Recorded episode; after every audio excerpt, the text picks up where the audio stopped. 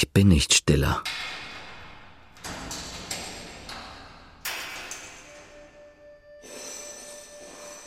Tag für Tag seit meiner Einlieferung in dieses Gefängnis sage ich es. Schwöre ich es und fordere Whisky. Ansonsten ich jede weitere Aussage verweigere. Denn ohne Whisky bin ich nicht ich selbst, sondern neige dazu, allen möglichen guten Einflüssen zu erliegen und eine Rolle zu spielen, die ihn so passen möchte. Aber nichts mit mir zu tun hat. Stillers Aufzeichnungen im Gefängnis. Erstes Heft. Sie schreiben einfach die Wahrheit. Heute bringen Sie mir dieses Heft voll leerer Blätter. Nichts als die schlichte und pure Wahrheit. Tinte können Sie jederzeit nachfüllen lassen. Ich soll mein Leben niederschreiben, sagt mein amtlicher Verteidiger. Wohl um zu beweisen, dass ich eins habe. Ein anderes als das Leben Ihres verschollenen Herrn Stiller. Stiller. Hörspiel in zwei Teilen nach dem Roman von Max Frisch. Erster Teil. Kommen Sie mit. Heute ist es eine Woche seit der Ohrfeige, die zu meiner Verhaftung geführt hat. Bitte machen Sie jetzt keine Umstände. Mein Zug fährt jeden Augenblick weiter. Ich tue nur meine Pflicht. Kommen Sie mit. Bitte, wenn Sie keine Ohrfeige wollen, mein Herr, fassen Sie mich nicht am Ärmel. Ich vertrage das nicht. Also vorwärts. Die Ohrfeige erfolgte, als der junge Zöllner, trotz meiner ebenso höflichen wie deutlichen Warnung, mit der Miene eines gesetzlich geschützten Hochmuts behauptete, man werde mir schon sagen, wer ich in Wirklichkeit sei. Seine dunkelblaue Mütze rollte über den Bahnsteig und einen Atemzug war der junge Zöllner dermaßen verdutzt, dass ich ohne weiteres hätte einsteigen können. Es war merkwürdig. Ich folgte ihm wie unter einem Zwang von Anstand. Bitte. Nehmen Sie Platz. Ohne mich anzufassen, führte er mich auf die Wache. Sie sprechen Deutsch, wie ich höre? Warum nicht? Ich bin Amerikaner deutscher Abstammung. Warum haben Sie sich so aufgeregt, dass man sich erkundigt, ob das Ihr richtiger Pass wäre? Herr Kommissar, ich vertrage es nicht, wenn man mich am Ärmel fasst. Ich habe Ihren jungen Zöllner mehrfach gewarnt. Ich bedauere, dass ich mit so einer Ohrfeige habe hinreißen lassen. Und natürlich bin ich bereit, die landesübliche Buße sofort zu zahlen. Ja, so einfach ist es leider nicht. Sie scheinen ein recht bekannter Mann zu sein. Ich? Wieso? Ich verstehe nichts von solchen Sachen, aber dieser Herr Doktor, der Sie im Zug erkannt hat, scheint ja eine sehr hohe Meinung von Ihnen zu haben. Wieso nennen Sie sich White? Herr Kommissar, ich verbitte mir, dass irgendein hergelaufener Herr Doktor... Er sagt, er kenne Sie. Woher? Aus der Illustrierten. Sie haben eine Gattin, die in Paris lebt, stimmt's? Eine Gattin? Julika mit Namen. Ich komme nicht von Paris. Ich komme von Mexiko. Das ist ja möglich, aber Ihre Gattin lebt in Paris, eine Tänzerin, wenn ich richtig verstanden habe. Julika ist ihr Künstlername. Früher war sie lungenkrank und lebte in Davos, aber jetzt leitet sie so eine Ballettschule in Paris seit sechs Jahren. Seit Sie verschollen sind. Warum reisen Sie unter einem falschen Namen? Es tut mir leid, Herr Stiller. Aber wenn Sie sich weiterhin weigern, Ihren richtigen Pass zu zeigen, muss ich Sie an die Kriminalpolizei überweisen. Ich heiße nicht Stiller, zum Teufel nochmal! Herr Kommissar, geben Sie mir jetzt meinen Pass. Sie sind verhaftet. Setzen Sie sich. Meine Zelle? Ich habe sie eben mit meinem Schuh gemessen, der nicht ganz 30 Zentimeter hat, ist klein. Wie alles in diesem Land. Sauber, sodass man kaum atmen kann vor Hygiene. Und beklemmend gerade dadurch, dass alles recht, angemessen und genügend ist. Alles in diesem Land hat eine beklemmende Hinlänglichkeit. Ich habe gemessen, Länge 3,10 Meter, Breite 2,40 Meter, Höhe 2,50 Meter. Ein humanes Gefängnis. Man kann nichts dagegen sagen. Und darin liegt die Gemeinheit. Keine Spinnweben, kein Schimmel an den Wänden, nichts, was die Empörung rechtfertigen würde. Millionen von Menschen, ich weiß es, wohnen schlechter als ich. Ich habe mich bemüht, Ihre hoffentlich kurze Zeit in der Untersuchungshaft so angenehm wie möglich zu gestalten. PS? Wo war ich am 18. Januar 1946? Sie haben die beste Zelle im ganzen Haus, nicht die größte, aber die einzige mit Morgensonne. Sie haben diesen Blick in die alten Kastanien. Was das Geläute vom Münster betrifft, es ist sehr laut, ich gebe es zu, aber was erwarten Sie denn von mir? Ich kann doch das Münster nicht anderswo hinstellen. Das ist richtig.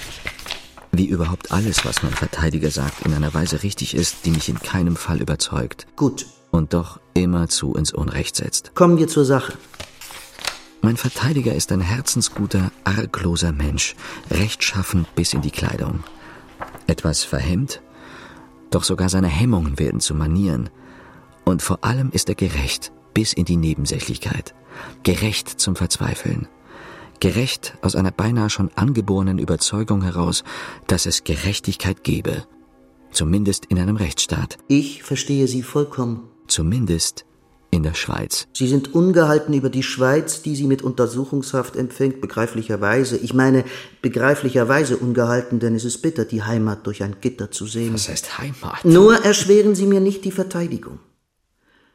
Ich habe inzwischen sämtliche Akten gelesen, und wenn Sie jetzt die Güte haben, mich wenigstens in großen Zügen zu unterrichten, wo und wie Sie die letzten sechs Jahre verbracht haben. Herr Doktor, ich komme gerade aus Mexiko. Das behaupten Sie, ich weiß. Und Sie können mir glauben, die berühmten Menschenopfer der Azteken, die menschliche Herzen aus dem lebendigen Leibe schnitten, um es den Götzen zu opfern, sind ein Kinderspiel. Verglichen mit der Behandlung an der schweizerischen Grenze, wenn ein Mensch ohne Papiere kommt oder mit falschen Papieren. Sie geben also zu, Herr Stiller, dass es mit Ihren amerikanischen Papieren nicht stimmt. Ich heiße nicht Stiller. Man hat mich informiert, dass Sie voraussichtlich niemand anders als Anatol Ludwig Stiller sind. Geboren in Zürich, Bildhauer, verheiratet mit Frau Julika Stiller-Tschudi, seit sechs Jahren verschollen, zuletzt wohnhaft Steingartengasse 11, Zürich. Ich habe das Amt übernommen. Herrn Anatol Stiller zu verteidigen. Ja. Mein Name ist White. Wieso sind Sie nicht Stiller? Weil ich nicht bin. Wieso nicht? Man hat mich informiert. PS. Er sei von meiner Unschuld überzeugt. Was heißt das?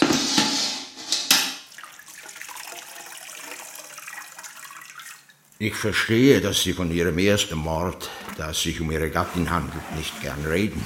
Knobel, so heißt mein Wärter, ist eine Seele von Mensch. Aber Ihr zweiter Mord. Der einzige, der mir glaubt, wenn ich etwas erzähle. Ein zweiter?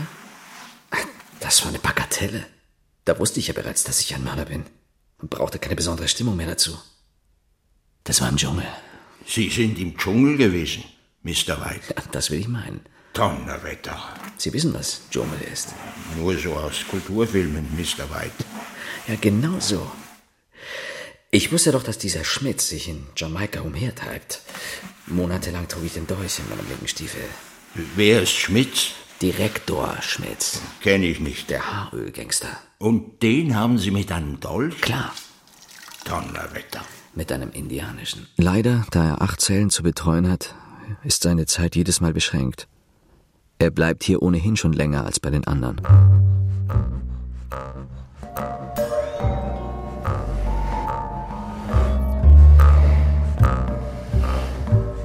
Ich sitze in meiner Zelle, blick gegen die Mauer und sehe die Wüste. Beispielsweise die Wüste von Chihuahua. Ich sehe ihre große Öde voll blühender Farben, wo sonst nichts anderes mehr blüht. Farben des glühenden Mittags, Farben der Dämmerung, Farben der unsäglichen Nacht. Ich liebe die Wüste. Kein Vogel in der Luft, kein Wasser, das rinnt, kein Insekt. Ringsum nichts als Stille. Ringsum nichts als Sand und Sand und wieder Sand. Der nicht glatt ist, sondern vom Winde gekämmt und gewellt, in der Sonne wie mattes Gold oder auch wie Knochenmehl. Mulden voll Schatten dazwischen, bläulich wie diese Tinte. Und nie eine Wolke. Nie das Geräusch eines fliehenden Tiers. Nur da und dort vereinzelte Kakteen, etwas wie siebenarmige Leuchter, aber haushoch. Pflanzen, aber starr und reglos wie Architektur. Nicht eigentlich grün, eher bräunlich wie Bernstein, solange die Sonne scheint und schwarz wie Scherenschnitte vor blauer Nacht. All dies sehe ich mit offenen Augen, wenn ich es auch nie werde schildern können. Wie viel Wüste es gibt auf diesem Gestirn, dessen Gäste wir sind. Ich habe es nie vorher gewusst, nur gelesen, nie erfahren, wie sehr doch alles, wovon wir leben, Geschenk einer schmalen Oase ist. Unwahrscheinlich wie die Gnade. Warum bin ich nicht drüben geblieben? Ich denke, Sie wissen, wer ich bin. Herr Staatsanwalt? Ich komme übrigens ganz persönlich. Betrachten Sie es keineswegs als ein Verhör. Es drängte mich, Sie kennenzulernen. Meine Frau lässt Sie grüßen. Vorausgesetzt, dass Sie tatsächlich Herr Stiller sind. Mein Name ist White. Ich will der Untersuchung keineswegs vorgreifen. Was mich betrifft, habe ich Stiller nie gesehen. Einmal kam es zu einem Gespräch am Telefon. Es war ein Anruf aus Paris, doch kann ich nicht wissen, ob Sie das gewesen sind. Sie haben Ihre Gattin ermordet, Mr. White? Wieso? Weil ich sie liebte. Ist das ein Grund? Sehen Sie, es war ein Opfer für Sie, an meiner Seite zu leben. Das fanden auch alle meine Bekannten, ganz zu schweigen von Ihren Bekannten. Sie selbst sagte ja kaum ein Wort, wie sie unter mir zu leiden hatte. Sie war ein sehr nobler Mensch. Ich kann Ihnen nicht erzählen, wie oft mir diese Frau verziehen hat. Was? Dass ich so bin, wie ich bin. Haben Sie oft gestritten? Nie. Auch vor dem Mord nicht? Schon gar nicht. Sonst wäre es ja nicht dazu gekommen. Mit einem so noblen Menschen verheiratet zu sein, Herr Staatsanwalt. Können Sie sich das vorstellen? Ich war neun Jahre lang verschwitzt vor schlechtem Gewissen. Und wenn ich es einmal pro Woche nicht aushielt und beispielsweise ein Teller an die Wand schmetterte, kam ich mir angesichts meiner Frau wie ein Mörder vor. Ihr Mörder. Aha. Es hat mich Jahre meines Lebens gekostet, bis ich einsah, dass ich ihr Mörder bin und endlich die Konsequenzen zog. Es war furchtbar für sie, an meiner Seite leben zu müssen. Und drum haben Sie sie ermordet? Mhm. Ich verstehe. Man hält das nicht aus.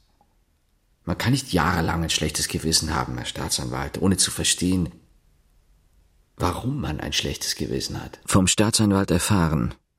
Gegen Anatol Ludwig Stiller, Bildhauer, verschollen seit Januar 1946, besteht irgendein Verdacht, der mir nicht näher genannt werden kann, solange es nicht erwiesen ist, wer ich bin. Es handelt sich dabei, scheint es, um keine Kleinigkeit.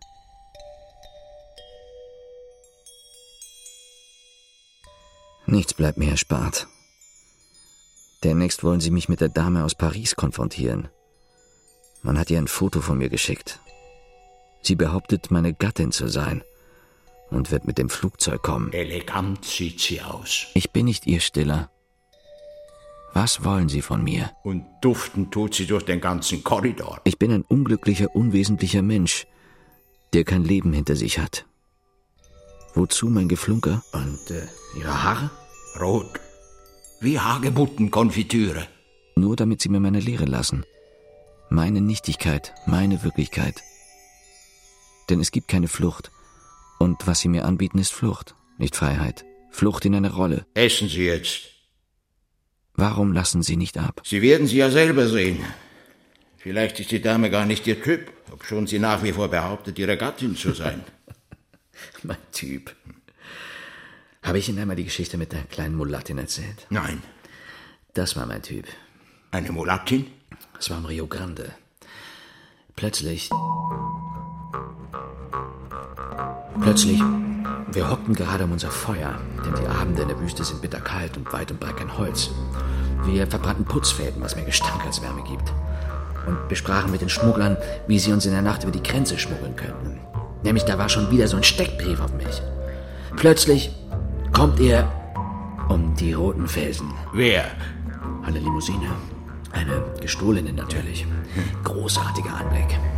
Eine Limousine, die quer durch die Wüste rast, schaukelt wie eine Jolle, versteht sich. Hinauf und hinunter über die Wellen von Sand. Versteht sich. Natürlich hat er unser Feuerchen gesehen. Und?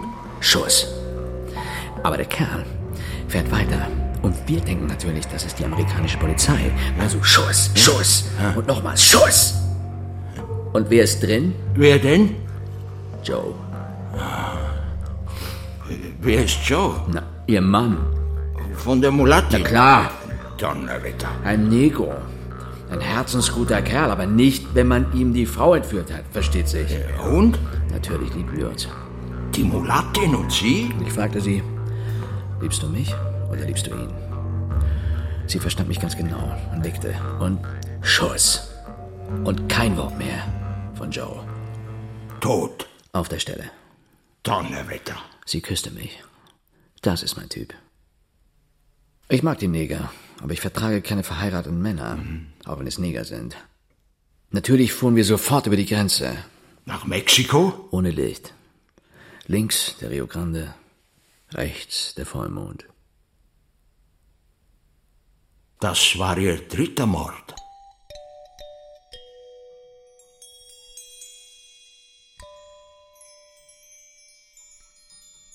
Ihre Haare sind rot, der gegenwärtigen Mode entsprechend sogar sehr rot, jedoch nicht wie Hagebuttenkonfitüre, eher wie trockenes Menningpulver.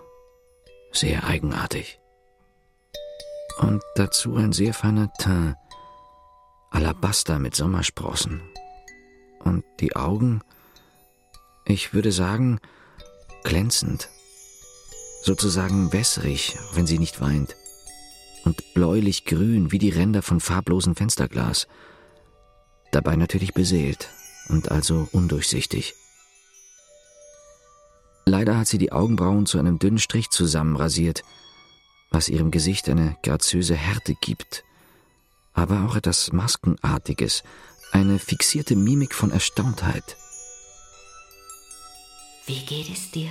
Sehr edel wirkt die Nase, zumal von der Seite. Viel unwillkürlicher Ausdruck in den Nüstern. Ihre Lippen sind für meinen Geschmack etwas zu schmal, nicht ohne Sinnlichkeit, doch muss sie zuerst erweckt werden. Und die Figur hat etwas Knappes, etwas Knabenhaftes auch. Man glaubt ihr die Tänzerin. Vielleicht besser gesagt, etwas Ephebenhaftes, was bei einer Frau in ihren Jahren einen unerwarteten Reiz hat. Erkennst du mich denn nicht mehr? Sie raucht sehr viel. Sie spricht sehr leise, damit der Partner nicht brüllt. Sie spekuliert auf Schonung. Rauchst du denn nicht mehr? Ihre Art, eine Frage stets mit einer anderen Frage zu beantworten, findet sich bei vielen Frauen. Eigentlich bei allen. Und ist mir bekannt. Umso mehr muss ich mich hüten, vor dem verfänglichen Gefühl, ihr schon einmal begegnet zu sein. Ich nehme an, Madame, man hat Sie unterrichtet, dass Sie mit einem Mörder sprechen. Sie kommt nicht los, scheint es, von der fixen Idee, mich zu kennen. Sie glaubt's einfach nicht, dass man jemand anders sein könnte als ihr verschollener Stiller. Die ganze Zeit redet sie von ihrer Ehe, die, wie ich vernehme, auch nicht so gewesen ist, wie eine Ehe sein sollte. Ich bin ein Mörder. Ich zeige mehrmals mein Bedauern. Auch wenn die schweizerische Polizei es nicht herauszufinden imstande ist. Ich habe meine Gattin ermordet. Du bist wirklich komisch.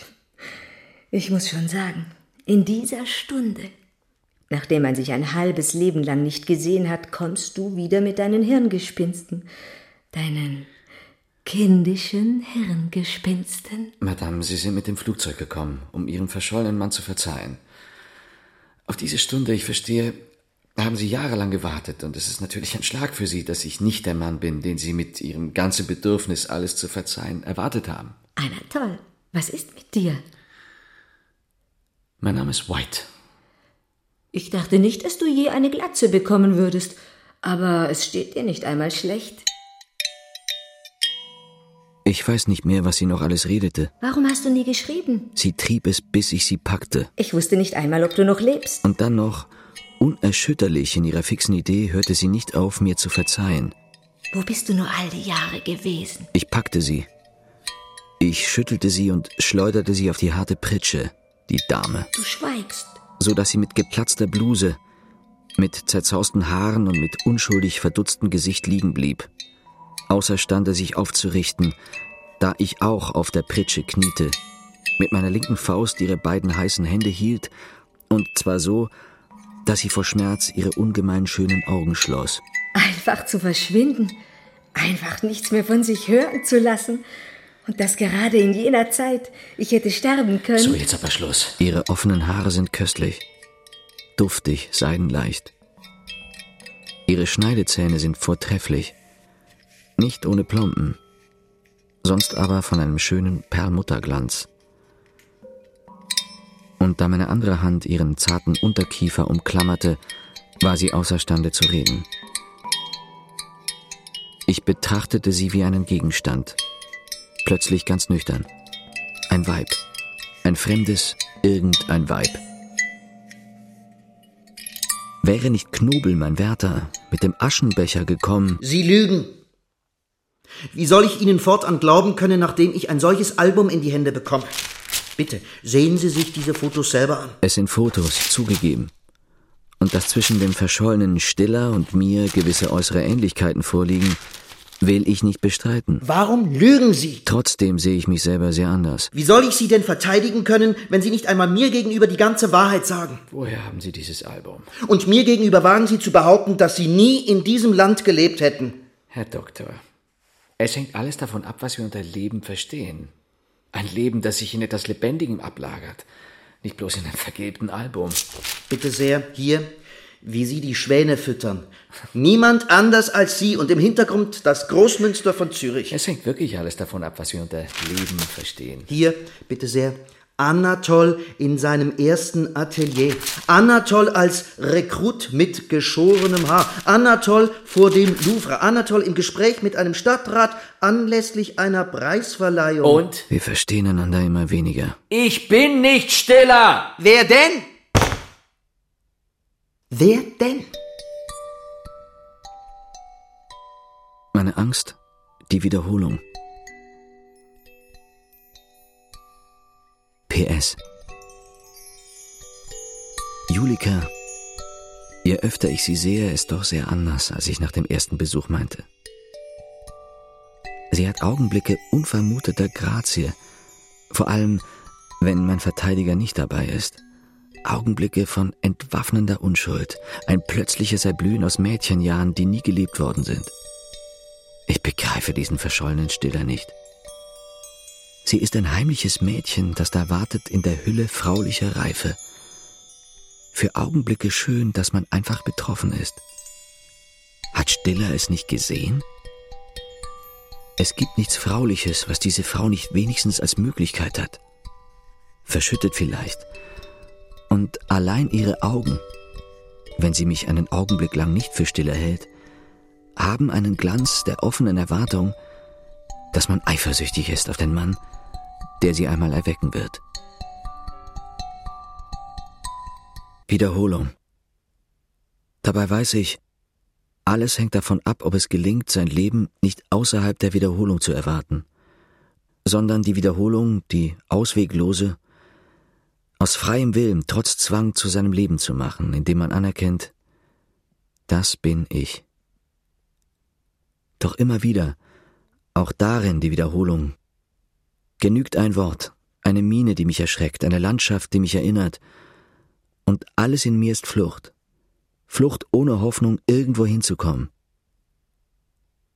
Lediglich aus Angst vor Wiederholung.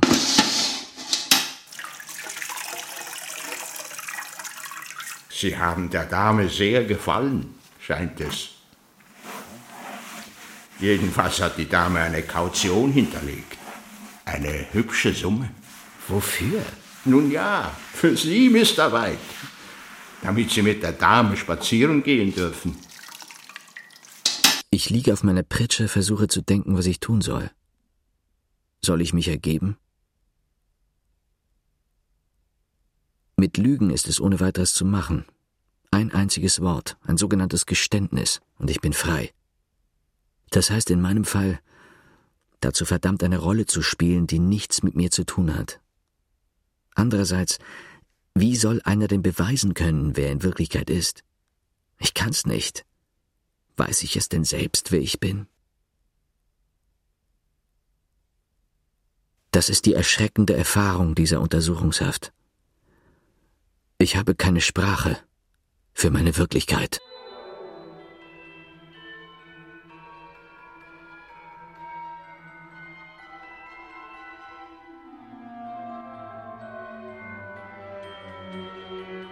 Stillers Aufzeichnungen im Gefängnis.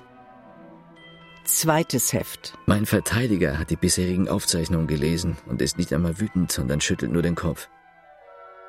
Damit könne er mich nicht verteidigen, sagt er. Ich protokolliere dennoch weiter. Die Beziehung begann mit der Nussknacker-Suite von Tschaikowski. Zum Verdruss der jungen Tänzerin bezeichnete Stiller, ebenfalls noch jung, dazu beflissen, der schönen Julika irgendwie Eindruck zu machen, diese Musik als virtuose Impotenz, illuminierte Limonade, Kitsch für Vorgerückte und so weiter. Und es blieb, nach Julikas jüngsten Andeutungen zu schließen, eine Nussknacker-Suite über all die Jahre ihrer Ehe. Ich war damals beim Ballett. Auf einem alten Foto, das sie mich vorgestern beiläufig hat sehen lassen, erscheint sie als Page oder Prinz, glückselig in einer Verkleidung, die ihr in der Tat aufs Entzückendste steht. Man kann sich kaum satt sehen an ihrer ephebenhaften Grazie. Ich war damals 23-jährig. Jeder einigermaßen erfahrene Mann, Stiller war es offenbar nicht, hätte in diesem so faszinierenden Persönchen ohne weiteres einen Fall hochgradiger Frigidität erkannt, mindestens auf Anhieb vermutet und seine Erwartungen danach geregelt.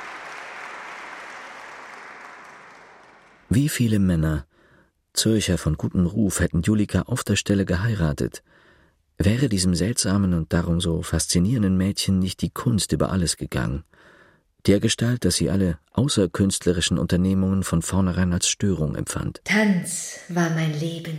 Mit einem kichrigen Lachen, das manch einen verdross oder zumindest jedes ernsthafte Gespräch verunmöglichte, hielt sie die Herren von sich.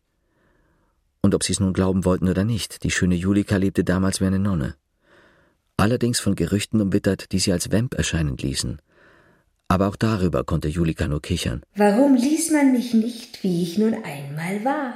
Wie ein Meertier, das nur unter Wasser zu seinem Farbwunder gelangt, hatte auch Julika ihre geisterhafte Schönheit nur im Tanz. Nachher war sie müde. Begreiflicherweise. Im Tanz gab sie ihr Letztes. Also war sie müde. Berechtigterweise. Und Julika sagte es auch jedem wartenden Verehrer.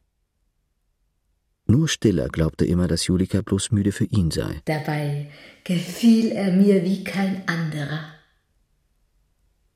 Sie wusste, wie sehr dieser junge Mann sie begehrte und zugleich, dass Stiller sie in keiner Weise vergewaltigen würde. Dazu fehlte ihm irgendetwas. Und das gefiel ihr ganz besonders an ihm.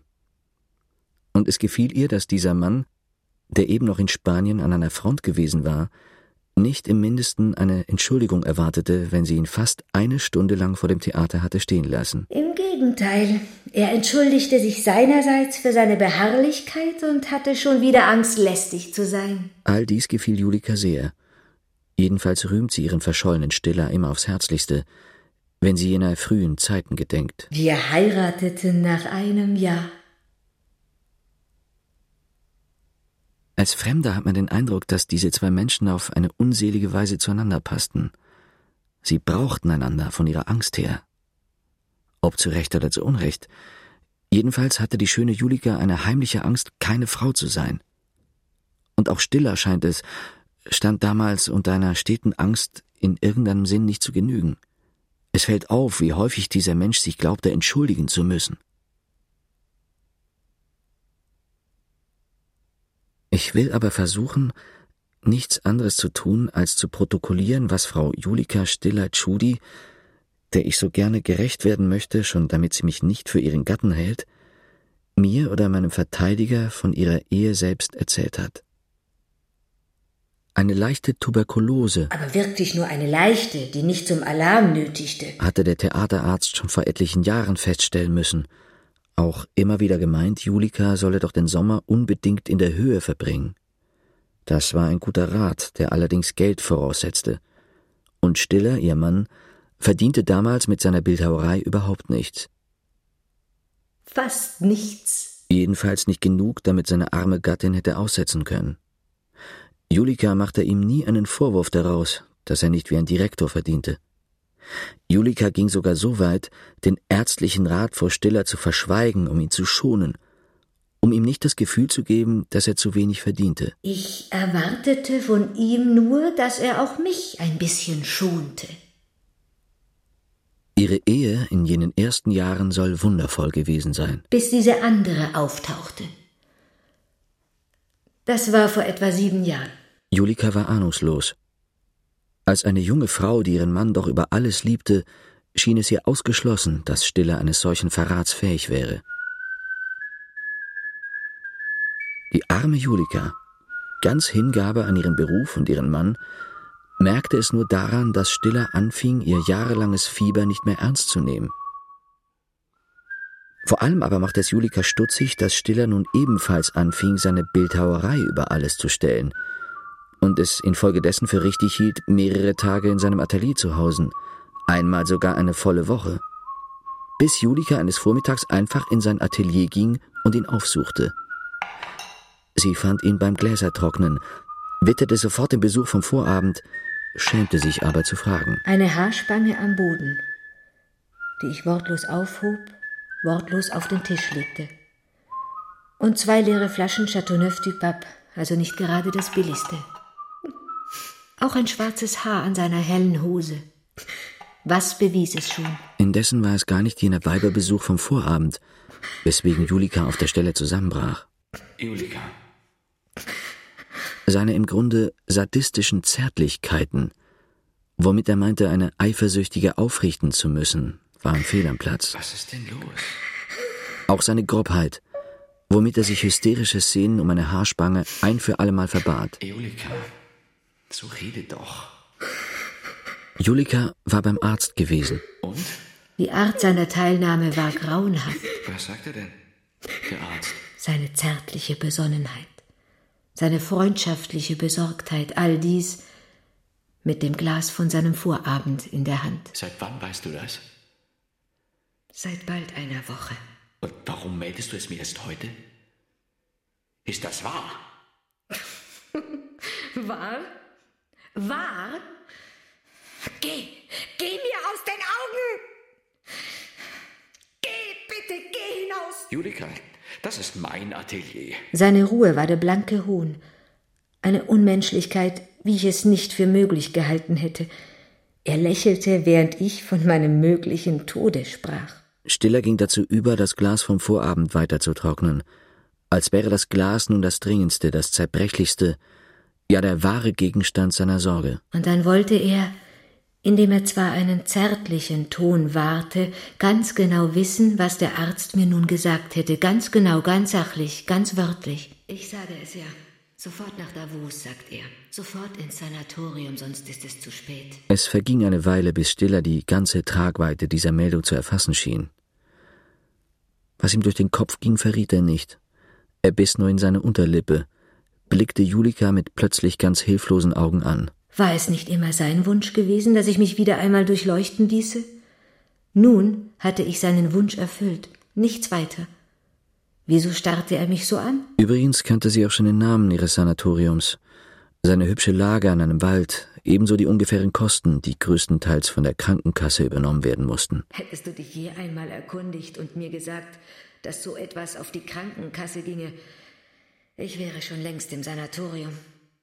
Heute wahrscheinlich schon geheilt. Dieses Versäumnis leugnete Stiller übrigens nicht.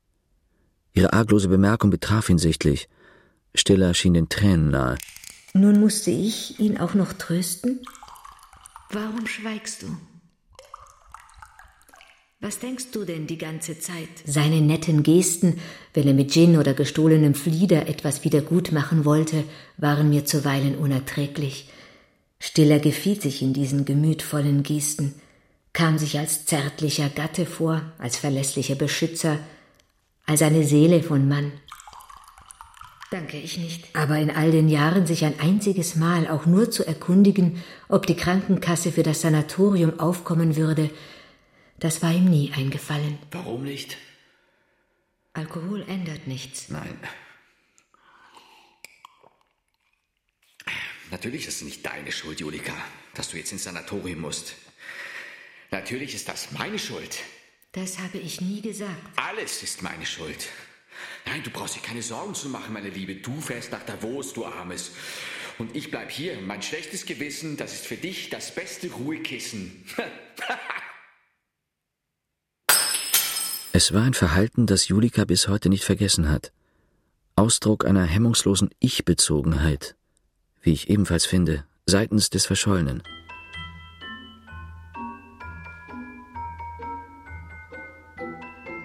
Einmal im Spaß, etwas angetrunken, soll der verschollene Stiller in einem Freundeskreis gesagt haben, ich habe eine wunderbare Frau. Ich freue mich jedes Mal auf das Wiedersehen und jedes Mal, wenn sie da ist, komme ich mir vor wie ein öliger, verschwitzter, stinkiger Fischer mit einer kristallenen Wasserfee. Und das war kurz nach der Heirat. Man hat den Eindruck, dass der verschollene Stiller, wie sehr von Julika fasziniert war, etwas im Wesen dieser Frau ganz einfach nicht angenommen, wahrscheinlich überhaupt nicht einmal erkannt hat, eben ihre Frigidität. Vermutlich hat die schöne Julika unter dieser Tatsache, dass die männliche Sinnlichkeit sie immer etwas ekelte, auf die einsamste Art und Weise gelitten. Obschon es natürlich kein Grund ist, sich deswegen als ein halbes Geschöpf, ein missratenes Weib oder gar als Künstlerin vorzukommen. Das Ballett blieb die einzige Möglichkeit ihrer Wollust. Andere Frauen ersparen sich das Ballett, indem sie dafür die Mutterschaft haben und werden, indem sie den Mann als notwendigen Erzeuger ertragen und dann überspringen, glücklich mit ihren Kindern, die ihnen genauso über alles gehen wie eine Balletteuse eben ihr Ballett. Natürlich ist das der pure Narzissmus. Unbewusstermaßen mag der verschollene Stiller ähnlich empfunden haben. Nur macht er einen Vorwurf daraus, scheint es. Einen in Zärtlichkeit verborgenen Vorwurf, dass Julika ihre Wollust nie mit ihm erlebte. Einen Vorwurf gegen Julika und einen ebenso albernen Vorwurf gegen sich selbst. Ich wollte ihn doch nicht verletzen. Er nahm es offenbar als Niederlage seiner Männlichkeit, wenn die schöne Balletteuse nicht in Empfindung zerschmolz unter seinem Kuss. Ihre Spröde war erschreckend, mag sein, aber echt. Sie tat nicht spröde, um aufzureizen. Im Gegenteil. Ich wollte ihn ja nicht verlieren. Diese Julike versuchte eher nachzugeben, um alles Aufreizende zu mindern. Und erlebte dann allerdings bald, dass sich beim Nachgeben für sie der Ekel einstellte, jener einsame Ekel, den sie unter allen Umständen verbergen musste. Stiller war mir lieber als ein anderer Mann. Ich habe kein Verlangen danach, den Friedensrichter zu spielen zwischen der schönen Julika und ihrem verschollenen Mann. Da sie jedoch jedes Mal von diesen leidigen Zeiten redet, versucht man natürlich Zusammenhänge zu erraten, so wie man Kreuzworträtsel ausfüllt. Was soll ich in meiner Zelle sonst tun? Schwierig zu erraten, jedoch unerlässlich, um das Kreuzworträtsel mit dem verschollenen Stiller auffüllen zu können, ist ein kleiner Ausspruch der schönen Julika, der weit zurückliegen muss. Irgendwie muss es mit diesem winzigen und von Julika längst vergessenen Ausspruch zusammenhängen, dass Stiller sich als ein stinkiger Fischer mit einer kristallenen Fee vorkam. Dieser Ausspruch fiel in ihrer ersten gemeinsamen Nacht. Plötzlich nach Jahr und Tag stieß ihm eine solche Bagatelle wieder auf. Stiller trug diese paar Worte wie ein Keinsmal hinter seiner Stirne. Und da half es wenig, dass Julika zärtlich vor allen Leuten ihm seine immer etwas unordentlichen Haare aus der Stirn strich. Plötzlich, nach Jahr und Tag, steigerte er sich in so eine vergangene Sache hinein. Gerade dann, wenn Julika sich besonderer Zärtlichkeit befliss, erschreckte ihn wieder, was vor vielen Jahren einmal aus ihrem Mund gekommen war. Stiller kam sich als der Besudelnde vor, er tat, als ekelte sich Julika vor ihm und wies sie zurück. Er entzog sich. Er tat mir leid. Er machte sich ja nur selber einsam. Ihr Sommer in Davos war sicher nicht leicht. Es ging Julika wie scheinbar den meisten Neulingen dort oben. Nach einem allerersten Entsetzen, nach zwei oder drei Nächten, wo sie sofort auszubrechen beschlossen hatte, und dem Gefühl, als wäre es jedes Mal eine Vorbereitung zum Sterben, wenn man sie in ihre Wolldecken wickelte und auf die immer gleiche Veranda rollte, gewöhnte sich Julika unversehens an diesen anderen Alltag. Ja, sie genoss es sogar, einmal nichts mehr zu müssen. Ruhe war das Einzige, was von ihr verlangt wurde. Julika genoss es, wie schon lange nicht mehr auf dieser Welt zu sein. Ein Nachbar, der sich täglich eine Viertelstunde auf das Fußende ihres Bettes setzte. Ein Geretteter, der spazieren durfte und Wiesenblumen brachte. Übrigens ein ziemlich junger Mensch, jünger als Julika, aber Sanatoriumsveteran, scheint Julika viel erleichtert zu haben. Er war es, der Bücher brachte. Andere als Stiller jemals gebracht hatte, eine neue Welt also. Der junge Sanatoriumsveteran, Student aus einem katholischen Seminar, war wirklich eine Gabe des Himmels. Er gab Julika einen ersten Begriff von moderner Physik. Wirklich aufregend. Alles mit wissenschaftlicher Genauigkeit, wie Stiller sie nie hatte. Oder Julika erfuhr, was es mit der Mutter Gottes auf sich hatte. Heiligung des Weiblichen. Wovon so ein Protestant nicht die blasseste Ahnung hat. Ja, zum allerersten Mal auch, obschon ihr guter Stiller, der einst in Spanien auf kommunistischer Seite gekämpft hatte, wurde Julika sachlich und leidenschaftslos unterrichtet, was nun eigentlich die Idee des Kommunismus ist. Was dabei von Hegel stammt, was dabei ein Missverständnis von Hegel ist. Es schien einfach nichts zu geben, was dieser junge Jesuit mit seinem schmalen Gesicht und den etwas totenkopfartigen Augengruben darin nicht mit Leichtigkeit denken und in einer knappen, unleidenschaftlichen Weise vorzutragen vermochte, die amüsant war, so dass Julika oft lachen musste, gleich viel, ob es nun gerade um die Mutter Gottes oder um die absolute Lichtgeschwindigkeit ging. Von diesem täglichen Besucher, scheint es, hörte Julika nebenbei auch den nicht unbekannten Gedanken, dass es das Zeichen der Nichtliebe sei. Also Sünde. Sich von seinem Nächsten oder überhaupt von einem Menschen ein Bildnis zu machen. So und so bist du und fertig. Ein Gedanke, der die schöne Julika unmittelbar angesprochen haben musste. War es nicht so, dass Stiller, ihr Mann, sich ein Bildnis von Julika machte? Kurz und gut, Julika langweilte sich nicht, und solange sie ins Tageslicht blickte, trug sie ihr Kranksein beinahe ohne Not.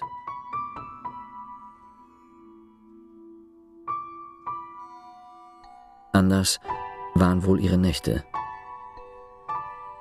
Julika redet kaum davon. Immerhin kommt zum Vorschein, dass zuweilen am Morgen, wenn die Schwester ins Zimmer trat, das Licht noch brannte und eine gänzlich erschöpfte, in kaltem Schweiß gebadete Julika gefunden wurde. Ihre Fieberkurve verriet deutlich genug, wie wenig sie nach der frommen Mahnung lebte, sich unter keinen Umständen aufzuregen. In solchen grauenvollen Nächten mag sein, sah Julika zuweilen ihren Stiller in jener unvergesslichen Haltung, wie er die Gläser vom Vorabend trocknet, die Haarspange seiner vorabendlichen Besucherin in die Hosentasche steckt und wie er auf die Nachricht, dass Julika auf den Tod erkrankt sei, nur sein Glas vom Vorabend an die Wand schmettert. Wie geht es dir denn? Im August tauchte Stiller dann doch auf. Unangemeldet. Was hat dir denn unser Oberarzt gesagt? Ich soll dir jede Aufregung ersparen. Nichts weiter. Er war sehr kurz, dein Oberarzt. Du solltest eigentlich keinen Spaziergang machen, sagte er, dein Zustand sei sehr viel ernster, als ich wohl meine. So. Ja. Mir sagen Sie nie etwas. Ja, und dann hat er mir natürlich gesagt, dass du ein feiner und wundervoller Mensch bist. Zerbrechlich und sehr schonungsbedürftig. Ein wertvoller Mensch. Alle haben das Bedürfnis, mich zu unterrichten. Ich, ich muss ein Idiot sein. Aber stille. Nein, dann vielleicht bin ich es wirklich. Es ist gut, dich wieder einmal zu sehen. So leicht entstehen Gespenster, wenn man einander nicht sieht. Jedenfalls bei mir. Stiller zog seinen braunen GI-Mantel aus. Wirklich ein praktisches Ding. Und sie setzten sich auf einen trockenen und weichen, von der Sonne warmen Tannennadelboden. Es war einfach herrlich. Wozu reden? Unten in der Stadt war es fürchterlich. Immerfort schwül, wie vor einem Gewitter. Aber es kam einfach nie, dieses Gewitter. Und es blieb heiß, dass man schwitzte. Hier oben schwitzte man gar nicht. Stiller genoss es. Was ist es denn? Irgendwo aus der mittäglichen Bläue grollte ein unsichtbarer Steinschlag. Insekten summten. Die Berge schwiegen silbergrau. Du wolltest mit mir sprechen. Stiller verbröckelte rote Erde zwischen den Fingern, bis Julika ihn auf seine etwas langen, durch diese Erde schmutzigen Fingernägel aufmerksam machte. Eine ganz und gar harmlose Bemerkung, die der gute Stiller, diese männliche Mimose, wieder sehr krumm nahm, ohne es zu sagen. Es kam erst später mal in einem Brief. Jetzt ließ er bloß die zerkrümelte Erde fallen, nahm einen dünnen Zweig vom Boden, putzte sich die Fingernägel. Was ich nicht eben verlangt hatte. Hast du mich eigentlich je geliebt? Was sollte Julika nun darauf wieder antworten können?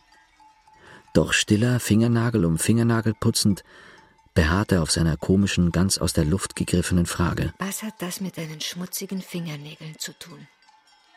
Bist du hierher gekommen, um mich das zu fragen? Was es für die arme Julika bedeutete, diesen Wald einmal anders als von der Veranda her zu sehen, Wiesenblumen nicht nur von ihrem Jesuiten zu empfangen, sondern eigenhändig rupfen zu können, ihr schon vergessenes Straßenkleid wieder zu tragen. All dies schien Stiller nicht ganz ermessen zu können. Wie geht es deiner Dame? Julika zog Halme durch die Zähne. Wen meinst du? Bist du noch immer verliebt in sie? In der Tat, Julika machte es ihm so leicht wie möglich, doch Stiller war ein Feigling. Kein Wort davon, dass er die Dame fast täglich traf. Er blickte Julika bloß an, schwieg. Was erwartete er nur immer von mir? Julika lag nun im warmen Gras, müde von dem kleinen Spaziergang, trotzdem auf den rechten Ellenbogen gestützt, um mehr Ausblick zu haben. Sie spürte, wie stiller sie musterte. Verglich er mich mit der anderen? Plötzlich packte Stiller sie wie ein Tarzan, Was Stiller nun weiß Gott nicht war. fasste ihr schmales Gesicht mit seinen etwas harten Bildhauerhänden, küsste sie mit unbegreiflicher Heftigkeit. die natürlich so ohne weiteres nicht zu erwidern war, und presste dabei meinen damals geschwächten Körper an sich, als wollte er mich zerquetschen. Tatsächlich tat der Julika sehr weh. Sie sagte es nicht sogleich. Warum starrte er mich so an? Eine Weile ließ sie es geschehen. Aber was sollte das denn? Julika hütete sich zu lächeln. Du. Aber schon dies, dass sie sich hütete, merkte Stiller. Er riss ihr den wippenden Halm aus den Zähnen, der doch nur ein Requisit ihrer begreiflichen Verlegenheit war. Ich wusste nämlich gar nicht, dass ich diesen Halm noch immer zwischen den Zähnen hatte. Seine Augen fingen tatsächlich zu glänzen an. Warum empörte ihn denn dieser unschuldige Halm? Und da er merkte, dass ihm Tränen kamen, warf Stiller seinen Kopf in ihren Schoß, klammerte sich mit beiden Armen an Julika, die plötzlich die freie Landschaft vor sich sah. Das Sanatorium in einiger Entfernung, das rote Bähnlein, das gerade aus dem Wald kam und pfiff. Stiller schluchzte in meinem Schoß wie vielleicht ein kriegsgefangenen Heimkehrer am Bahnhof. Ich fragte mich, ob man uns vom Sanatorium aus sehen könnte. Stiller hatte Hände wie Krallen und es war mir natürlich komisch, sogar peinlich, dass er mich am Gesäß hielt. Da er zu schluchzen nicht aufhörte, legte ich meine Hand auf seinen Nacken, der nass von Schweiß war, und wartete, dass Stiller sich fasste. Er fasste sich keineswegs. Er wollte es nicht. Er versuchte sogar, lächerlich es zu sagen, in meinen Schoß zu beißen. Komm, lass das. Zu beißen wie ein Hund. Ich weiß heute noch nicht, was ich hätte tun sollen. Du, es kommen Leute. Es war doch einfach peinlich, ganz abgesehen davon, dass es mich wirklich ein bisschen an Theater erinnerte, wie Stiller sich da benahm. Mortimer oder Glavigo oder so. Der Richtige fiel mir gerade nicht ein, aber peinlich war es jedenfalls. Die Leute waren schon fast auf hundert Meter herangekommen. Stiller konnte es nicht bestreiten. Er legte beide Hände vor sein Gesicht, bis die Leute, zwei alte Damen, hinter ihnen vorbeigegangen waren. Dann ließ er seine Hände fallen, ließ sie über seine Knie hängen und blickte ins Tal hinaus. Ja, ja, bist ein Armer. Zu sagen wusste Stiller nichts. Er erhob sich dann nur, zog seine etwas schlampigen Hosen herauf und nahm, nachdem Julika sich ohne seine Hand hatte erheben müssen, seinen zerknüllten GI-Mantel, gab Julika den Arm, um sie zu stützen und führte sie ins Sanatorium zurück, wo er versprach, im Korridor so lange zu warten, bis man Julika wieder eingepackt und auf ihre Veranda gerollt hätte. Das dauerte kaum 20 Minuten. Als aber die Schwester im Korridor nachsah, war kein Herr Stiller mehr da. Ohne Abschied war er einfach verreist. Das war die vorletzte Begegnung gewesen. Entschuldigen Sie, Mr. White. Das kann nicht stimmen. Also, zuerst haben Sie doch Ihre Frau ermordet. Knobel, mein Wärter, wird eine Last. Äh, ja. Wie ein Zeitungsleser wartet er auf die tägliche Fortsetzung meiner Lebensgeschichte. Dann Direktor Schmitz. Wobei mir sein Gedächtnis zu schaffen macht. Ja. Das war im Dschungel. Dann kam der Mann von der kleinen Mulattin, worauf sie nach Mexiko flohen. Und dann? Von Mexiko kamen sie hierher. Ja. Aber wo bleiben denn Ihre beiden anderen Morde? Sie sprachen von fünf. Vielleicht waren es nur drei. Pass beiseite. Es gibt allerlei Arten, einen Menschen zu morden oder wenigstens seine Seele. Das merkt keine Polizei der Welt. Dazu genügt ein Wort. Dazu genügt ein Lächeln. Alle diese Morde, versteht sich, vollziehen sich langsam. Haben Sie sich nie überlegt, warum die allermeisten Leute so viel Interesse haben an einem richtigen Mord, an einem sichtbaren und nachweisbaren? Weil wir für gewöhnlich unsere täglichen Morde nicht sehen. Da ist es doch eine Erleichterung, wenn es einmal knallt, wenn Blut rennt oder einer an richtigen Gift verendet. Und nicht bloß am Schweigen seiner Frau. Und um so einen innerlichen Mord zu berichten, mein guter Knobel, dazu braucht man Zeit. Viel Zeit. Wie viel? Stunden und Tage. Mr. White, nächsten Sonntag habe ich frei.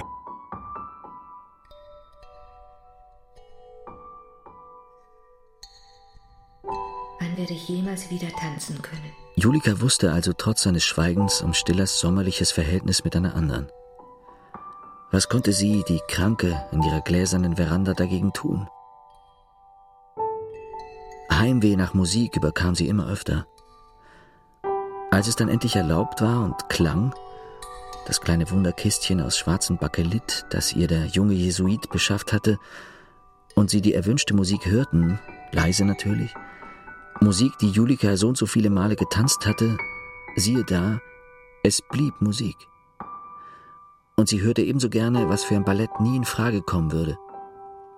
Tanzen war für Julika plötzlich, selbst wenn sie es sich noch lange nicht zugeben mochte, wie ein Spiel aus vergangenem Lebensalter, köstlich, doch für sie nicht mehr möglich. Von innen heraus nicht mehr möglich. Hatte Stiller denn recht? Der ihre Tanzerei stets als einen Ersatz betrachtet hatte? Ich glaube es nicht. Auch jetzt nicht. Es wird wiederkommen. Aber jetzt wollte sie keine Ballettmusik hören. Lieber alles andere, was der junge Jesuit an Platten hatte auftreiben können. Wo bleiben sie alle? Julika beschäftigte es aber doch, diese innere Entfernung vom Ballett. Nicht einer besuchte mich. Einmal kam noch eine Karte nach einer Premiere, ein paar Zeilen. Eine Scherzkarte übrigens. Unterschrieben mit Namen ohne Zahl und Wahl. Lauter Freunde. Es hätte gar keine Tuberkulose gebraucht, um von diesen so herzlichen Menschen in einem Vierteljahr vergessen zu sein. Es genügt, dass man einige Zeit nicht tanzt. Es genügt, ihre nächste Premiere nicht für das Ereignis unserer Menschheit zu halten, und schon steht man abseits. Oh, man würde nicht aus ihrer Garderobe geworfen, gewiss nicht denn es sind fast lauter nette Menschen, wenn sie nicht gerade die Nerven verlieren, aber Menschen ohne Interesse für Menschen, die nicht vom Theater reden. Man könnte ihnen melden, man habe keine Lunge mehr, und sie würden scheinbar zuhören, stumm geschäftig, indem sie in ihren Spiegel schauen und sich die Schminke aus den Augenhöhlen wischen, und zum Schluss, indem sie die Schminkwatte wegwerfen, würden sie fragen Bist du heute in der Vorstellung gewesen? War Julika denn so anders gewesen? Julika war sehr einsam. Ein bisher unbekanntes und verwirrendes Verlangen nach dem Mann, je mehr sie ihren grazilen Körper verbrennen fühlte wie Zunder. Eine Begierde, die sich zumindest in Träumen nicht verscheuchen ließ und dazu das Bewusstsein, dass Stiller in diesen gleichen Nächten sie betrog. All dies zwang die arme Julika zu Briefen, die nicht abzuschicken waren. Nein, unter keinen Umständen. Sie träumte ja auch gar nicht von Stiller sondern von Oberärzten, Bäckerburschen und Männern, die Julika nie gesehen hatte. Der junge Sanatoriumsveteran behandelte Julika nicht einmal wie eine Nonne, sondern wie ein Neutrum. War ich denn eine Aussätzige? Überhaupt kam es noch kurz vor seinem Tod zu einer schmerzlichen Entfremdung, die Julika nicht gern erwähnt. Nun ja, ich habe nur das Gefühl, meine liebe und verehrte Julika, Sie wollen nicht erwachsen werden, nicht verantwortlich werden für Ihr eigenes Leben, und das ist schade. Wie meinen Sie das? Wer sich selbst nur immerzu als Opfer sieht, meine ich, kommt sich selbst nie auf die Schliche. Und das ist nicht gesund. Es fällt mir nur auf, eigentlich alles, was Sie tun oder nicht tun, begründen Sie mit etwas, was beispielsweise Ihr Mann nicht getan oder getan hat. Das ist doch, entschuldigen Sie das Wort, infantil? Fortan foppte sie ihn ein wenig. Mein Weiser, nannte sie ihn, und das vertrug er nun wieder nicht. Zwei oder dreimal blieb er aus, nur weil Julika sich Einmischungen verbitten musste. Einmischungen in Lebensfragen, die der junge Mensch, wie pfiffig er auch sein mochte, einfach nicht aus Lebenserfahrung kannte. Dinge der Ehe beispielsweise. Insbesondere aber einer Ehe mit Stiller, den er nie auch nur von Angesicht gesehen hatte. Sie verwies ihn auf seine Kirchenväter und auf seine Relativitätstheorie. Und so wurde leider auch daraus keine wirkliche Begegnung. Hier wäre etwas nachzutragen. Stiller war seinerzeit im Spanischen Bürgerkrieg gewesen. Freiwilliger bei der Internationalen Brigade, damals ein sehr junger Mensch. Es ist etwas unklar, was ihn zu dieser kombatanten Geste getrieben hat. Vermutlich war es vielerlei zusammen. Ein etwas romantischer Kommunismus, wie er zu jener Zeit bei bürgerlichen Intellektuellen nicht selten war, ein Bedürfnis nach geschichtlicher und überpersönlicher Verpflichtung, nach Tat. Vielleicht war es auch, wenigstens zum Teil, eine Flucht vor sich selbst. Seine Feuerprobe bestand er, er bestand sie eben nicht, vor Toledo, wo die Faschisten sich im Alcazar verschanzt hatten.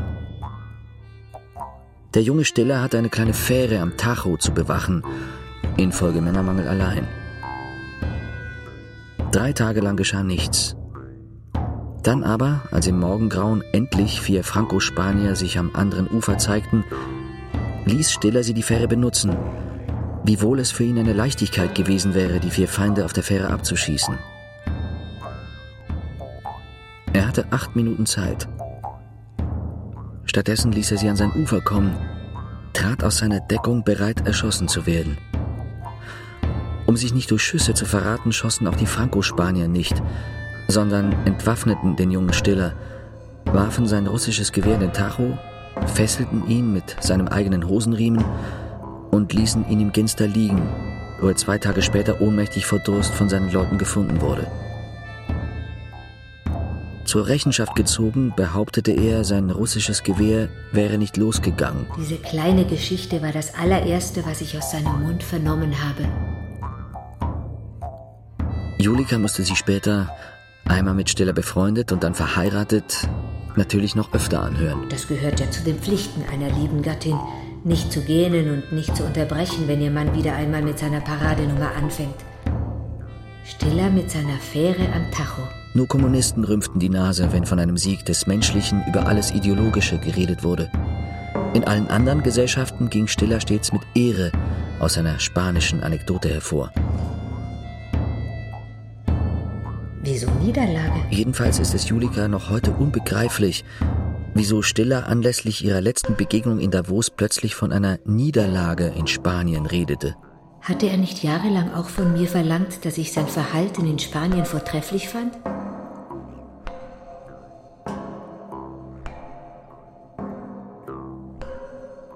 Ihre letzte Begegnung. Es war November, trostlos genug schon ohne den Besuch von Stiller.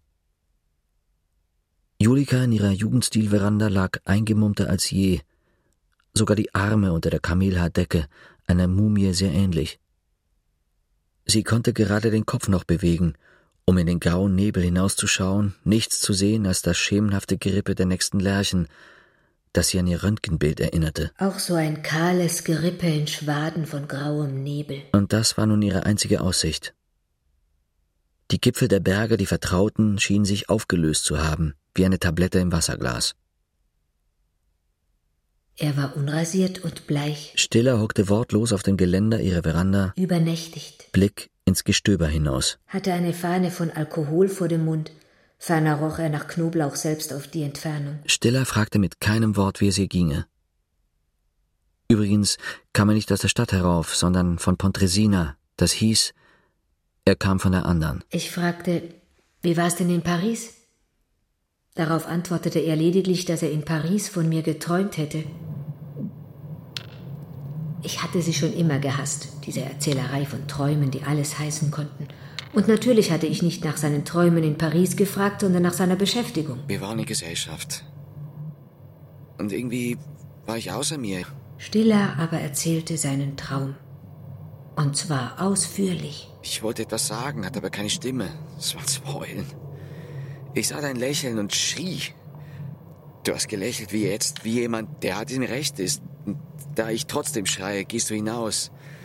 Die Gesellschaft findet wohl auch, so dürfe man nicht schreien. Ich soll Vernunft annehmen, dir sofort nachlaufen, um dich zu trösten, um es wieder gut zu machen. Ich suche dich in den Straßen. Finde dich in einem öffentlichen Garten, Jardin de Luxembourg. Da sitzt du also in einem grünen Rasen und lächelst. Und ich versuche dich zu erwürgen mit beiden Händen, mit, mit aller Kraft meines Lebens. Aber umsonst. Du lächelst bloß. Kurz darauf erschien die Schwester, um sich zu erkundigen, ob Frau Julika wirklich nicht kalt hätte. Julika bedankte sich aufs Netteste, man sah den Hauch vor dem Mund. Aber Julika mit ihren Bettflaschen und ihren Decken hatte wirklich nicht kalt. Gestern haben wir Schluss gemacht. Sibylle und ich. Gestern in, in, in Pontresina. Wer ist Sibylle? Jetzt ist es auch Schluss zwischen uns, Julika. Und zwar endgültig, das wirst du verstehen. Endgültig. Es dürfte nicht ohne Komik gewesen sein. Erstens, wie Stiller es seiner Julika verargte, dass sie in seinem Pariser Traum gelächelt hatte.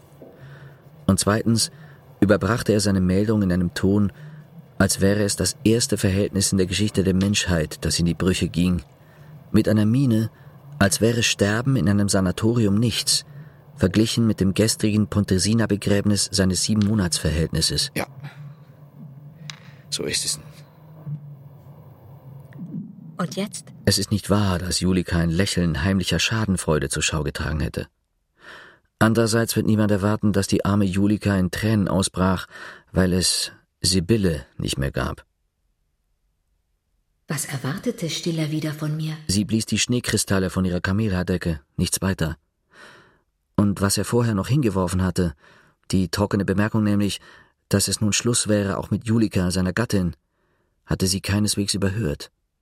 Nur begriff sie den logischen Zusammenhang nicht. Wäre nicht diese Niederlage in Spanien gewesen, wäre ich dir mit dem Gefühl begegnet, ein voller und richtiger Mann zu sein. Ich hätte dich schon längst verlassen, Julika. Vermutlich nach unserem ersten Kuss, diese ganze jämmerliche Ehe, wäre uns beinahe erspart geblieben. Heute weiß ich es. Im Grunde habe ich dich wahrscheinlich nie geliebt. Ich war verliebt in deine Spröde, in deine Zerbrechlichkeit, in deine Stummheit. Und deine Müdigkeit immer, deine herbstzeitlosen Blässe. Das war ja genau, was ich brauchte, eine schonungsbedürftige, um mir selbst umso kraftvoller vorzukommen. Und darum konnte ich dich ja auch nicht verlassen. Dich zum Blühen zu bringen, das war mein schlichter Wahnsinn. Dafür machte ich mich verantwortlich und dich machte ich krank. Versteht sich, denn wozu solltest du gesund werden mit einem solchen Mann? Die Angst, dass du an meiner Seite unglücklich würdest, fesselte mich ja stärker als irgendeine Art von Glück, die du zu geben hast. Wieso Niederlage in Spanien? Du warst verliebt in meine heimliche Angst. Das gefiel dir, so ein Mann, der nicht einfach kommt und umarmt, sondern zittert. Ein gebrochener Mann. Ein Mann mit einem schlechten Gewissen von vornherein. Ein Idiot! Der stets als seine Schuld empfinden wird, wenn irgendetwas schief läuft. War es nicht so? Warum bist du all die Jahre nie zum Arzt gegangen? Warum wolltest du keine gesunde Frau sein? Ich weiß, ja, du hattest sehr strenge Proben, ja, ja. Und ich hatte leicht reden mit meiner Lähmerei, wo es nichts ausmacht, ob ich arbeite oder nicht. Ich weiß, deine Arbeit war nicht zu vergleichen mit irgendeiner anderen. Dein Konsum an Rücksicht war schamlos. Und wie alle sich fügten, nicht nur dein Idiot, alle. Auch wenn ich in dich verliebt war und wenn du mitten in Gesellschaft eingeschlummert bist, weil nicht von deinem Ballett gesprochen wurde.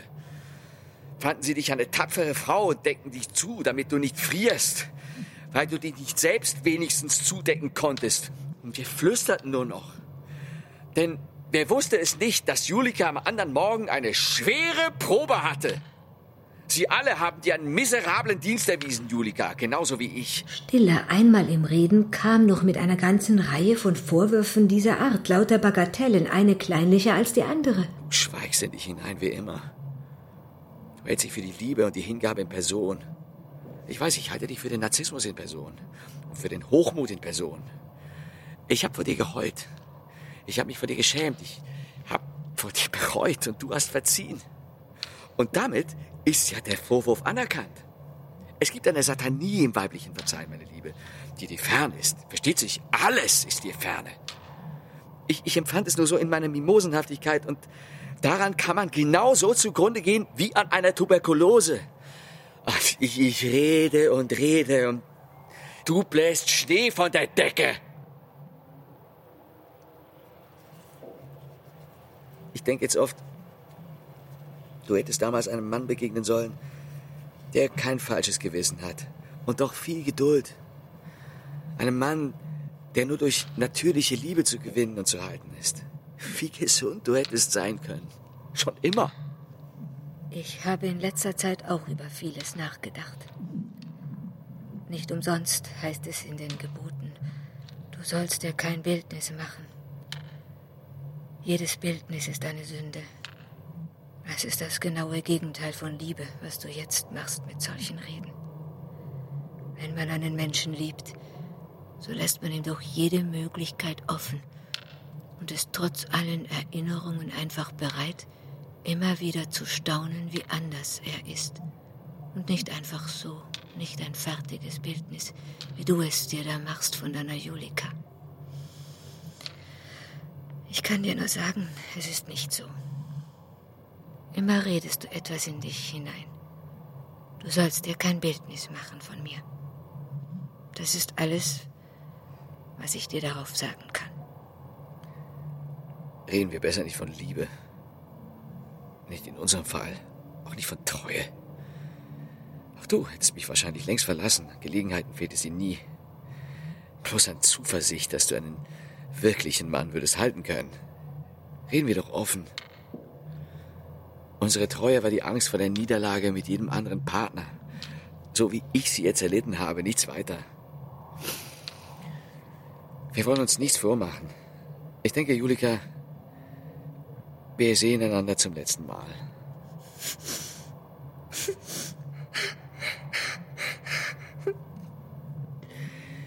Es ist grässlich, dass es gerade in diesem Sanatorium sein muss. Du bist noch keineswegs über die Krise, sagt mir dein Oberarzt. Aber vielleicht ist es gut, Julika, wenn du von diesem Tag an weißt, dass mir deine Krankheit keinen Eindruck mehr macht. Die Tränen in deinen Augen sind eine Drohung, die nicht mehr wirkt. Sterben müssen wir alle. Ich möchte, dass du mich jetzt allein lässt. Stiller stand noch eine Weile vor ihrem Bett, seine Hände in den Manteltaschen etwas verlegen. Und dann, als läge Julika schon im Sarg, küsste er sie auf die Stirne, ohne ihre Arme zu erwarten. Seither blieb er für mich verschollen.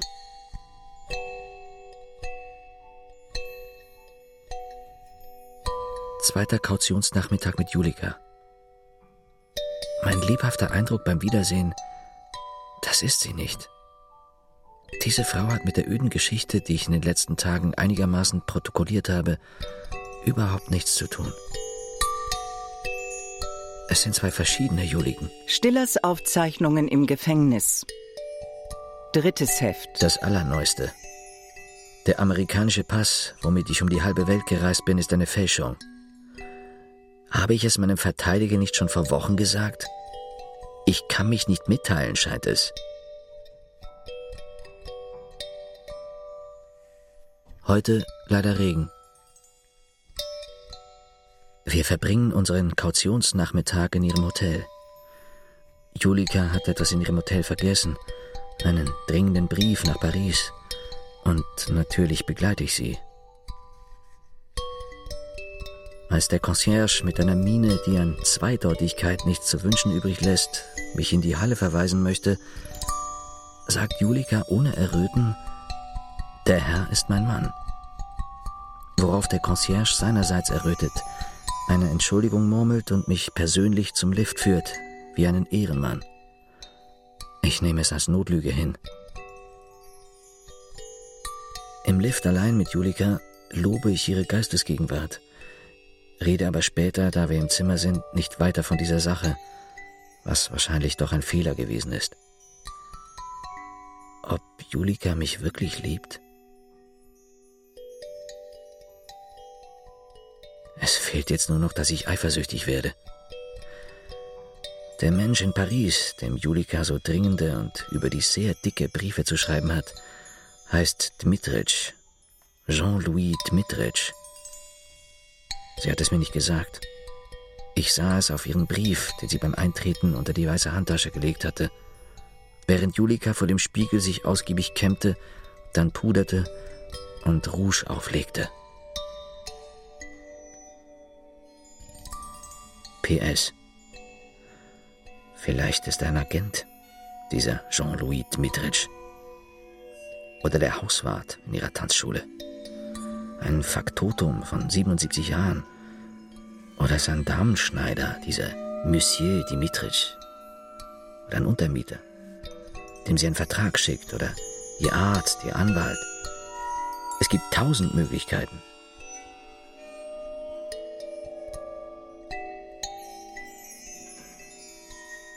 Herr Dr. Bohnenblust, mein amtlicher Verteidiger, hat natürlich recht. Wenn ich ihm hundertmal erzähle, wie der Brand eines kalifornischen Redwood-Sägewerks sich ausnimmt, wie die amerikanische Negerin sich schminkt, oder wie man es im Hafen von Brooklyn anstellen muss, um ohne Papiere an Land zu kommen, es beweist nicht, dass ich dort gewesen bin. Wir leben in einem Zeitalter der Reproduktion. Das Allermeiste in unserem persönlichen Weltbild haben wir nie mit eigenen Augen erfahren, genauer wohl mit eigenen Augen, doch nicht an Ort und Stelle. Wir sind Fernseher, Fernhörer, Fernwisser. Man braucht dieses Städtchen nie verlassen zu haben, um die Hitlerstimme noch heute im Ohr zu haben, um den Schar von Persien aus drei Meter Entfernung zu kennen und zu wissen, wie es tausend Meter unter dem Meeresspiegel aussieht. Und mit dem menschlichen Innenleben ist es genauso. Dass ich meine Mordinstinkte nicht durch C.G. Jung kenne, die Eifersucht nicht durch Proust, Spanien nicht durch Hemingway, die Schweiz nicht durch Mark Twain, mein Nie Ankommen nicht durch Kafka und allerlei Sonstiges nicht durch Thomas Mann. Zum Teufel, wie soll ich es meinem Verteidiger beweisen? Es ist ja wahr. Man braucht diese Herrschaften nie gelesen zu haben. Man hat sie in sich, schon durch seine Bekannten, die ihrerseits auch bereits in lauter Plagiaten erleben. Was für ein Zeitalter. Es heißt überhaupt nichts mehr, Schwertfische gesehen zu haben, eine Mulattin geliebt zu haben. All dies kann auch in einer Kulturfilm-Matinee geschehen sein. Wozu also die Erzählerei? Es heißt nicht, dass einer dabei gewesen ist. Mein Verteidiger hat recht. Und doch. Gegenüber der Tatsache, dass die Schweiz nicht nur ein kleines Land ist, sondern durch den Lauf der Welt immer kleiner wird, hat mein Verteidiger überhaupt keinen Humor. Das macht unsere Unterhaltung oft schwierig. Er ist gegen die Zukunft. Er verspricht sich mehr von der Vergangenheit. Dabei weiß er sehr wohl, dass nicht die Vergangenheit kommt, sondern die Zukunft und das macht ihn gegenüber der Zukunft nur noch unwilliger. Ihr Hass gegen die Schweiz ist krankhaft. Wieso Hass? Ihr Hass gegen die Schweiz beweist mir noch lange nicht, dass Sie kein Schweizer sind. Im Gegenteil, gerade damit verraten Sie sich. Mein Verteidiger irrt sich. Ich hasse nicht die Schweiz, sondern die Verlogenheit. Als Häftling mag sein, bin ich besonders empfindlich gegen Ihr Schlagwort von der Freiheit. Was zum Teufel machen Sie denn mit Ihrer sagenhaften Freiheit? Wo es irgendwie kostspielig wird, sind sie so vorsichtig wie irgendein deutscher Untertan. In der Tat, wer kann es sich denn leisten, Frau und Kinder zu haben, eine Familie mit Zubehör, wie es sich gehört, und zugleich eine freie Meinung nicht bloß in Nebensachen? Dazu braucht es Geld. So viel, dass einer keine Aufträge braucht und keine Kunden und kein Wohlwollen der Gesellschaft. Wer aber so viel Geld beisammen hat, ist ohnehin mit den herrschenden Verhältnissen meistens einverstanden. Was heißt das? Auch hierzulande herrscht das Geld, heißt das. Wo bleibt also Ihre glorreiche Freiheit? Wenn Sie so vor dem Gericht reden werden, vor der versammelten Presse. Das ist es ja. Damit schaden Sie sich nur. Wahrscheinlich kann es überhaupt keine Freiheit geben, wie man sie hierzulande behauptet. Es gibt nur Unterschiede in der Unfreiheit. Und ich gebe gerne zu, dass Sie eine vergleichsweise milde Form von Unfreiheit haben. Sie werden mich nicht erschießen. Dafür bin ich Ihnen auch dankbar. Doch nicht verpflichtet, die landesüblichen Verlogenheiten zu lieben. Aber mein Verteidiger hat vielleicht wieder recht. Wozu soll ich es sagen vor versammelter Presse? Wozu die Leute beleidigen? Am Ende ist es doch nur meine Sache, ob ich jemals frei werde. Frei auch von Ihnen. Eine sehr einsame Sache.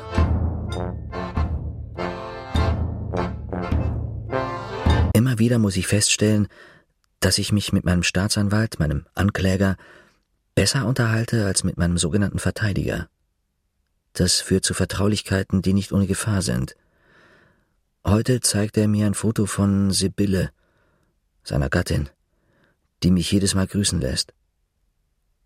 Wir unterhalten uns lange über die Ehe, selbstverständlich ganz allgemein. Mein Staatsanwalt hält die Ehe, offenbar haben ihn gewisse Erfahrungen daran zweifeln lassen, für durchaus möglich, wenn auch schwierig. Natürlich meinte die wirkliche, die lebendige Ehe.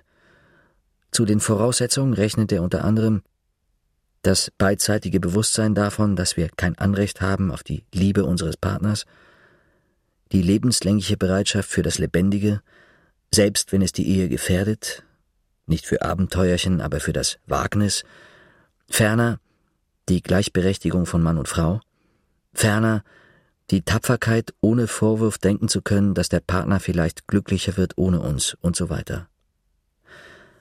All dies redet er ins Allgemeine, dieweil ich das Foto seiner Gattin betrachte.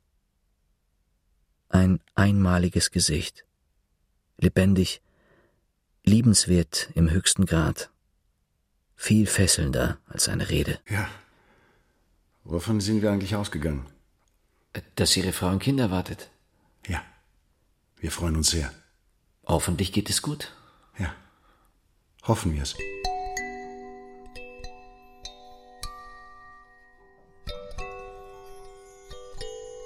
Jean-Louis Dmitritsch ist der Pianist in ihrer Tanzschule. Halbrusse und sehr sensibel. Ein Herr zwischen 40 und 50, unverheiratet, begabt. Und Julika ist froh um diese Seele von einem Menschen. Mehr sagt sie nicht von ihm. Vielleicht hätte ich doch nicht fragen sollen.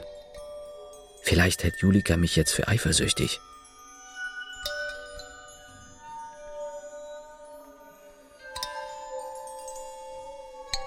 Mein Freund und Staatsanwalt fragt, ob ich Anna Karenina kenne.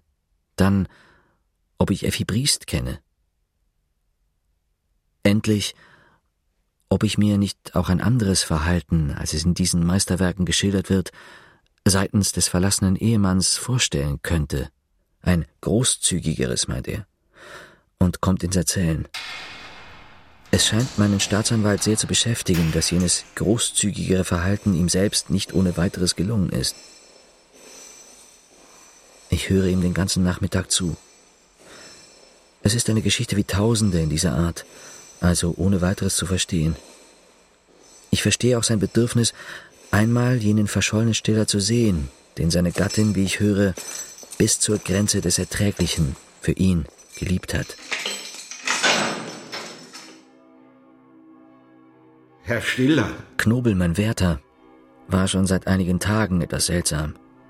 Immer eilig, wieder aus meiner Zelle zu kommen. Herrgott nochmal, ich bin der Einzige gewesen, der Ihnen geglaubt hat. Julika überzeugt sie alle. Herr Stiller, ich kann doch nichts dafür, dass es so ist. Herrgott nochmal, ich nehme es Ihnen ja nicht übel, dass Sie mir lauter Schwindel erzählt haben.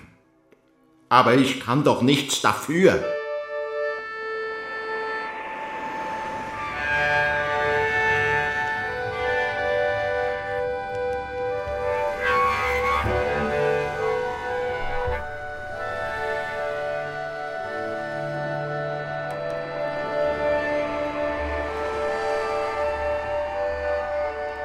Stiller. Hörspiel in zwei Teilen nach dem Roman von Max Frisch.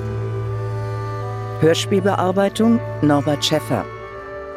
Erster Teil. Es sprachen Stiller Samuel Weiß, Julika Karin Pfammerter, Staatsanwalt Michael Neuenschwander. In weiteren Rollen Siegfried Kernen, Andreas Krämer, Roger Stilz, Hans-Rudolf Twerenbold, Sibylle Warnschaffe. Musik Martina Eisenreich. Technische Realisation Dominik Blech, Sabine Kaufmann. Regie Roman Neumann und Norbert Schäffer. Produktion Norddeutscher Rundfunk 2011. Dramaturgie und Redaktion Susanne Hoffmann